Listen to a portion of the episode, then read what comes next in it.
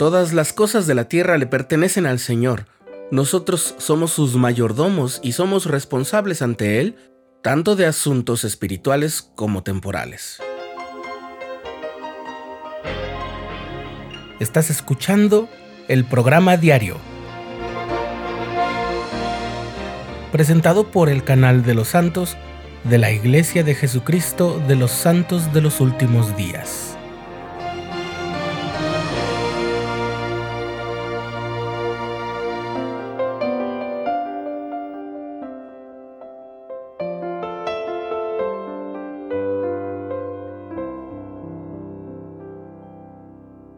El elder Jeffrey R. Holland, del Quórum de los Doce Apóstoles, hizo notar que tras la visita de Cristo a los nefitas en las Américas, sus enseñanzas majestuosas y su espíritu ennoblecedor llevaron a la más feliz de las épocas, una época en la cual no había contenciones ni disputas entre ellos, y obraban rectamente unos con otros. Y tenían en común todas las cosas, por tanto no había ricos ni pobres, esclavos ni libres, sino que todos fueron hechos libres y participantes del don celestial.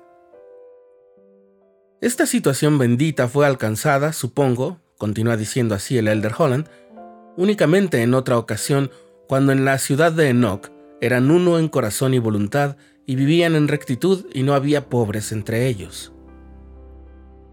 El Señor siempre nos ha dado leyes y mandamientos para ayudarnos a alcanzar todas las bendiciones que Él tiene para nosotros y esos mandamientos incluyen la forma en la que Él desea que administremos los bienes materiales que Él nos ha dado. Como ya lo vimos en un episodio anterior del programa diario, el Señor reveló la ley de consagración en los primeros días de la Iglesia para que los miembros comprendieran cuál era su voluntad en cuanto a la administración de los bienes materiales y el cuidado de los necesitados. Más adelante, el Señor pidió a los santos establecer la orden unida, que, como explicó el presidente Marion G. Romney, que fue consejero de la primera presidencia, consistía en consagrar a la Iglesia todo el excedente que produjera más allá de las necesidades y carencias de su propia familia. Este excedente iba a un almacén del cual se daban mayordomías a otros y de donde se satisfacían las necesidades de los pobres. Este procedimiento preservaba en cada hombre el derecho de tener propiedad privada y de administrar sus bienes, cada hombre era propietario de su porción, que si quería podía traspasar, conservar y operar o de cualquier modo administrar como suya. Más adelante el Señor explicó los principios sobre los que se basan todos sus mandamientos relacionados con los bienes materiales.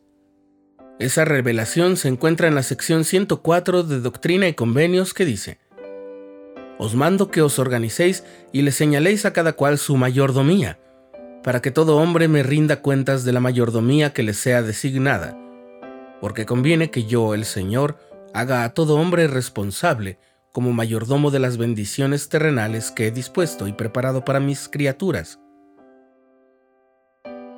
Como puedes ver, el Señor usa los términos mayordomo y mayordomía, y aunque esos términos tienen significados específicos en el contexto de la ley de consagración, la doctrina nuclear de la mayordomía y la consagración queda explicada con toda claridad desde el versículo 14. Yo el Señor extendí los cielos y formé la tierra, hechura de mis propias manos, y todas las cosas que en ellos hay son mías. Y es mi propósito abastecer a mis santos, porque todas las cosas son mías, pero es preciso que se haga a mi propia manera, y esta es la forma en que yo, el Señor, he decretado abastecer a mis santos para que los pobres sean exaltados, de modo que los ricos sean humildes. Porque la tierra está llena, y hay suficiente y de sobra. Sí, yo preparé todas las cosas y he concedido a los hijos de los hombres que sean sus propios agentes.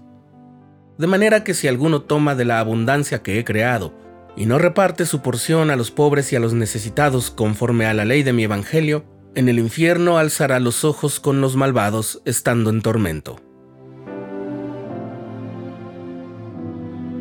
Hay un aspecto de esa mayordomía que no debemos dejar de lado.